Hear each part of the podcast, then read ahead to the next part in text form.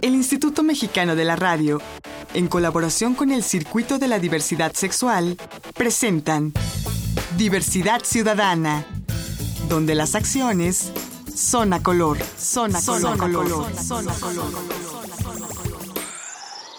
Hola, ¿qué tal? ¿Cómo están? Bienvenidas y bienvenidos a una emisión más de Diversidad Ciudadana, aquí donde las acciones son a color.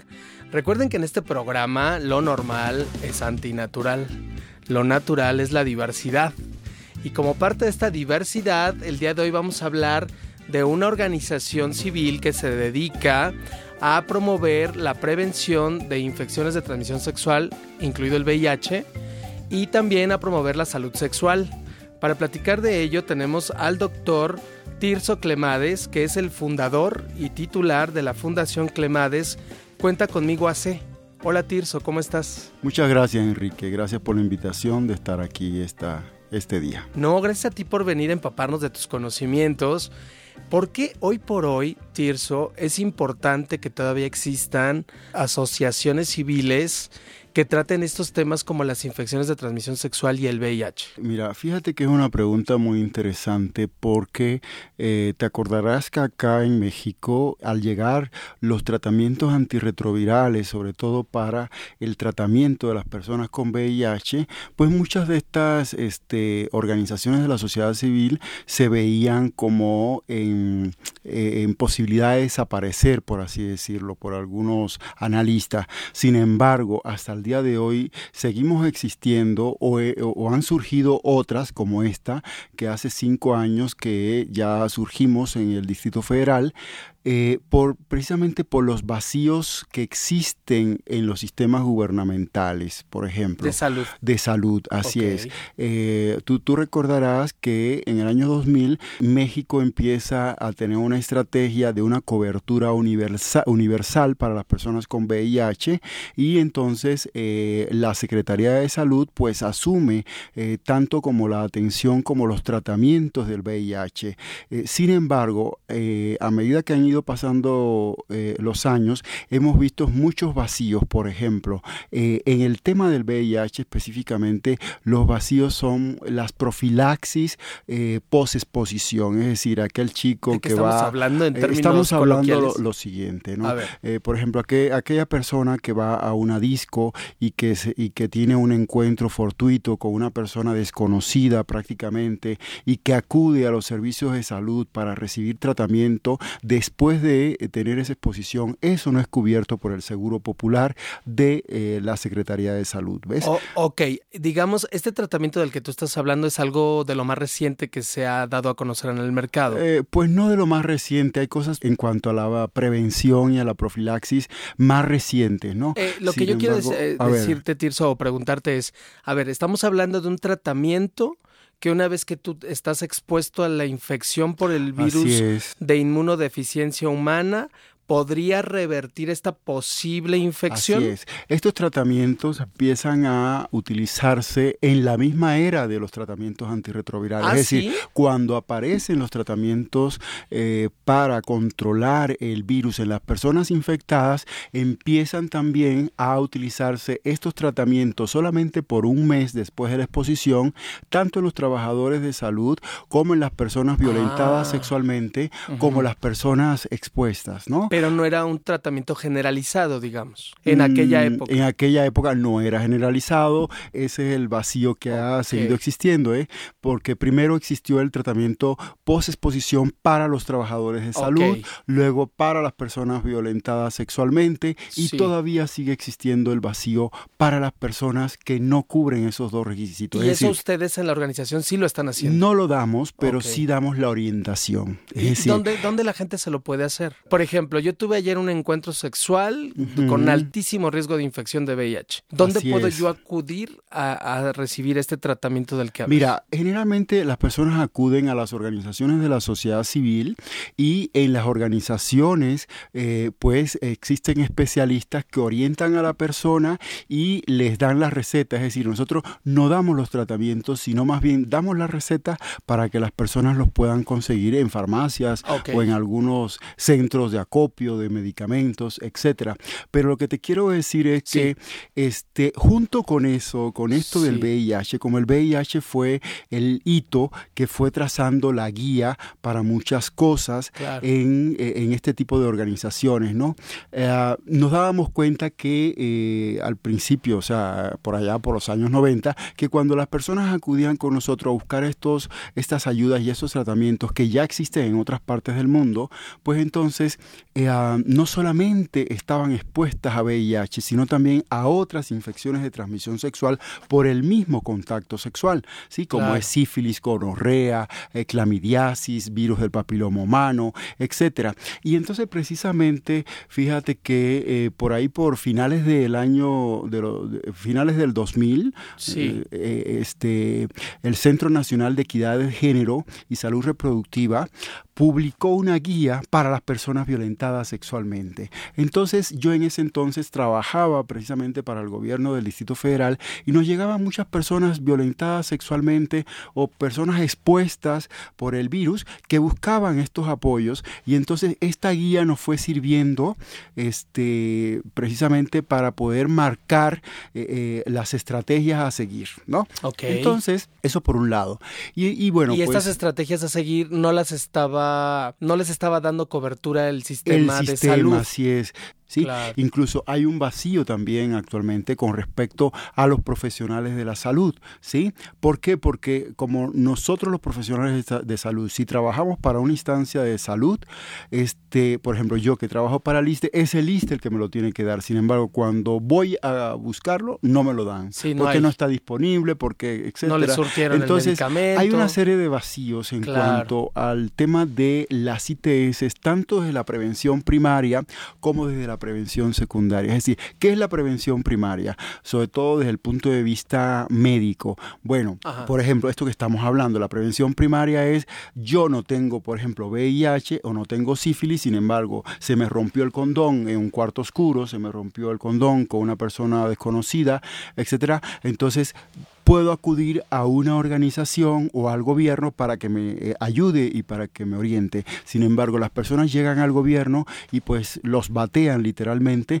¿Por qué? Porque no tienen los tratamientos, porque solamente en México los tratamientos se dan a las personas infectadas. ¿sí? O ah. violentadas sexualmente. Es decir, si no hemos sido violentados sexualmente, como pasa en la comunidad LGBT, entonces, pues eh, que, es lo más común, ¿no? Es lo más común que, que, la persona se olvidó este, usar el condón o que se le rompió o que este, estaba bajo el efecto del alcohol, las drogas y bueno, no usó eh, medios de prevención y entonces acude posteriormente a buscar estos tratamientos y esta orientación y entonces muchas veces en los gobiernos no lo quieren, en las instancias de gobierno no lo quieren este, apoyar. Entonces nosotros como organización somos los que lo orientamos para que, bueno, se les da una receta, por ejemplo, se hace profilaxis, para profilaxis es este, darle un tratamiento para prevenir eh, clamidiasis, que es una infección que provoca secreción, le damos tratamiento para la infección de sífilis a través de eh, penicilinas, em, eh, es decir, dosis única que le decimos, es decir, unas pastillas y, unos, ah, y, unas inyecciones para que la persona se los aplique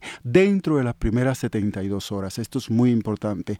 Las profilaxis solamente pueden ser utilizadas efectivamente dentro de las primeras 72 horas y dentro de las primeras 48 o 24 es mucho mejor. Oye, Tirso, déjame preguntarte algo. Entonces, a ver, ante esta ausencia o esta incapacidad gubernamental en todas sus instancias del Sistema Nacional de Salud de resolver los problemas de infecciones de transmisión sexual, incluido el VIH, en la población, nacen las organizaciones de la sociedad civil para, para, cubrir estos huecos. Así es. Y, y entre todo esto nace tu fundación, que es la Fundación Clemades Cuentamigo AC, y que nace hace cinco años. Así es. Ok, ahora, esta fundación ¿Cómo nace o de dónde? ¿Por qué, aparte de este hueco del que nos hablas, cómo es que personalmente tú llegas a fundarla? Eh, fíjate que en ese entonces yo trabajaba para eh, una instancia gubernamental y este, casualmente de esas cosas que, que pasan en el,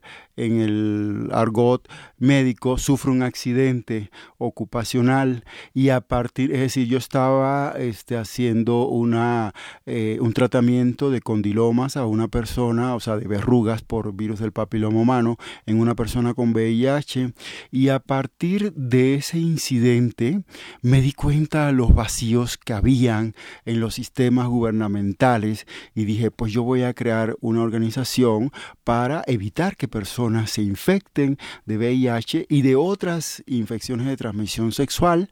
Eh, y bueno, eh, para eso presté un departamento que eh, estaban por entregarme en esos días y como que convertí resilientemente, como dirían los psicoterapeutas, este incidente en algo beneficioso tanto para mí como para otros seres humanos. ¿no?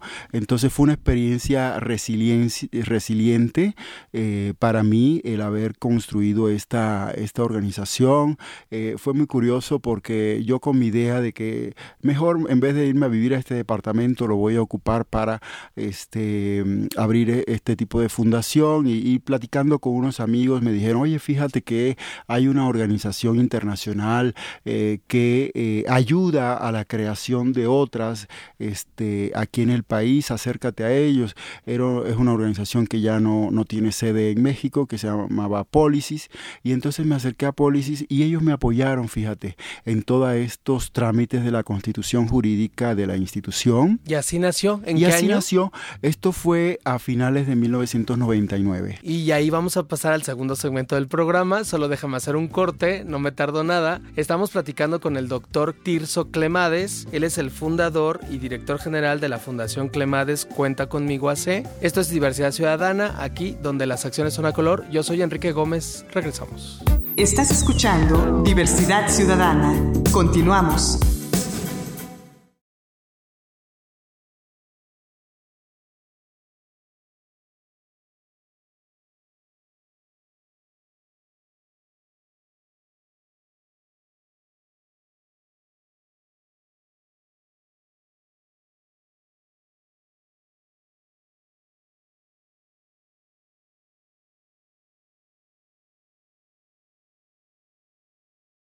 Estás escuchando Diversidad Ciudadana. Regresamos. Ya volvimos aquí a Diversidad Ciudadana, donde las acciones son a color. Soy Enrique Gómez y estamos platicando con el doctor Tirso Clemades de la Fundación Clemades Cuenta conmigo AC. Tirso, ¿cuál es tu formación profesional como médico? Sí, mira, Enrique, yo estudié en Cuba, soy de origen cubano, estudié, eh, primero estudié la licenciatura en medicina, luego hice una especialidad que se llama medicina integral, este, posteriormente, bueno, al mismo tiempo de hacer la especialidad en medicina integral, que es como un poquito de todas las especialidades clínicas, este, estudié la maestría en Pedagogía de la Sexualidad en la Universidad Pedagógica de La Habana y acá en México estudié la maestría en Psicoterapia Ericksoniana. ¿sí? Eh, este bagaje eh, que me ha dado a mí tanto como médico como especialista eh, de la salud mental me ha permitido pues enfocarme cada vez más a los problemas de la salud sexual, en particular las infecciones de transmisión sexual, incluyendo el VIH es como mi área de especialización dentro de todas estas formaciones. Y más allá del interés profesional, ¿hay algún interés personal eh, de Tirso, del doctor Tirso Clemades, por estos temas? Fíjate que, este, no sé si, si recuerdan los amigos este, Radio Escucha, que eh, al principio de la, de la, epidemia del VIH o de la pandemia del VIH en Cuba, este, las personas eran llevadas a unos campos como de concentración que le llamaban sidarios y que oficialmente se le llamaban este, em, sanatorios, los sanatorios de SIDA, y eh, a mí me llamaba mucho la atención, yo era estudiante de medicina cuando aquello, y me llamaba la atención cómo eh, hacían las pruebas eh, arbitrariamente a las personas que iban caminando por la calle eh, porque se movían diferente, porque usaban ropa eh, moderna. Y entonces posteriormente unos 10 a 15 días después iban a la casa de la persona que se había hecho la prueba y se la llevaban en una ambulancia hacia estos centros y vivían allí cuatro años mínimo para permitirles salir. Era como una especie de campos de concentración.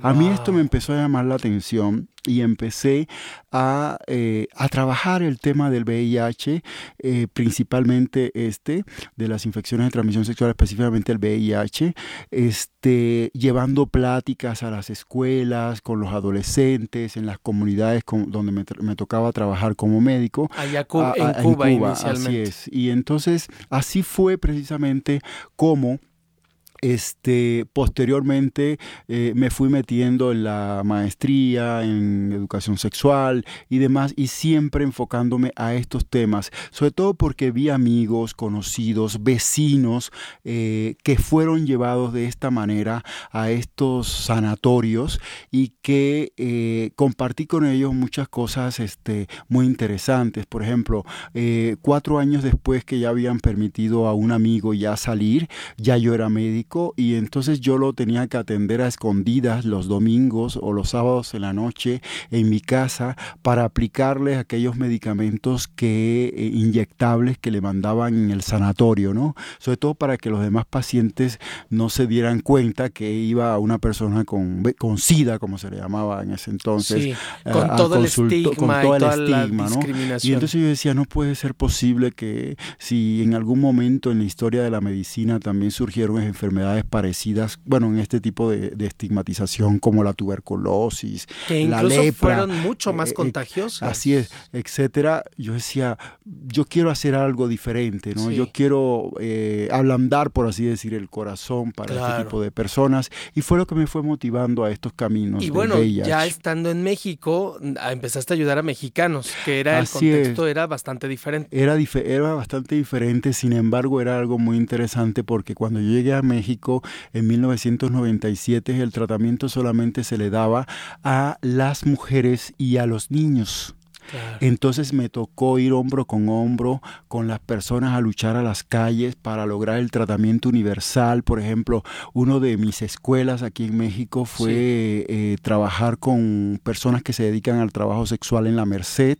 Entonces nos pasaba que en, el atrio de la iglesia de la Soledad en la Merced, pues todas las semanas teníamos que velar a una trabajadora sexual fallecida por, por SIDA eh, sin, eh, sin haber podido recibir estos tratamientos, ¿no? Claro. Eh, porque muchas de ellas, ya sabes, este, eh, o son migrantes internas o migrantes internacionales, etcétera, entonces no tenían la documentación para poder recibir estos tratamientos. Entonces, precisamente trabajando ahí en la Merced, me tocó ir a este tipo de, de marchas, de mítines, este, de foros para poder lograr que, que en México este, se lograra el tratamiento universal y bueno, y, bueno, así me, he ido eh, marcando en este contexto, no solamente desde lo médico, sino también desde lo social, lo político. Desde lo político, lo legislativo, la lucha.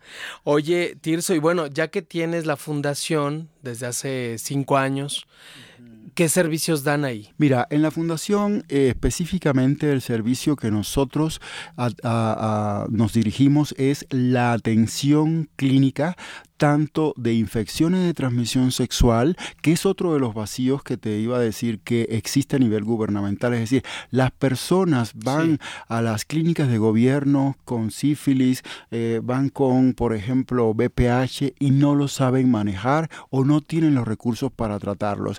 Entonces buscan las ayudas en las organizaciones de la sociedad civil o en los médicos particulares. ¿no?